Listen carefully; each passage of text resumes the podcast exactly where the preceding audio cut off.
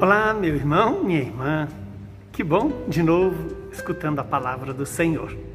Que Deus nos dê perseverança nessa escuta e na vivência dessa palavra.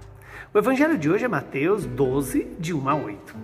Naquele tempo, Jesus passou no meio de uma plantação num dia de sábado.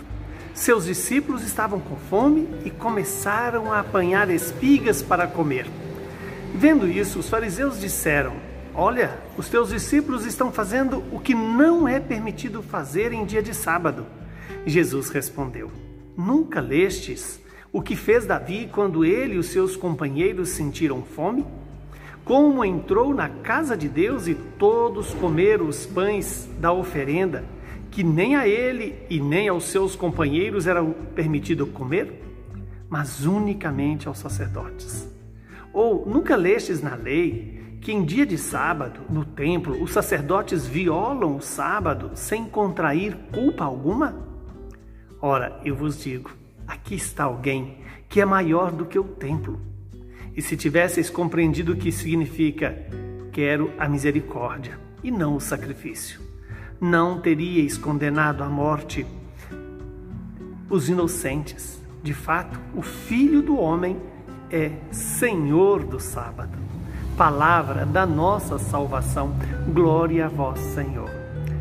Louvado seja Deus por esta palavra, em que nos mostra Jesus que coloca a pessoa humana acima da lei. Ah, então pode descumprir a lei? Não. A lei é para servir a humanidade. Não, não é o homem que tem que ser escravo da lei. A lei é para servir e dar ao homem a garantia da vida, a garantia da dignidade. Quando Jesus alerta que ele é maior do que o templo, aqui está quem é maior do que o templo. E Jesus alerta aos fariseus: quero a misericórdia e não o sacrifício. Não nos adianta sacrificar-nos para cumprir a lei se não somos capazes de amar as pessoas, respeitar a necessidade do irmão que precisa de alimento, que precisa de condições de vida digna. Que hoje Deus nos conceda essa graça de cumprir as regras, mas nunca ser escravo delas. Cumprir a lei, mas nunca ser escravo da lei, mas ser senhor de nós mesmos para obedecer à lei e, mais do que isso, para amar as pessoas. Que o Deus Todo-Poderoso nos conceda essa graça de hoje obedecer essa palavra.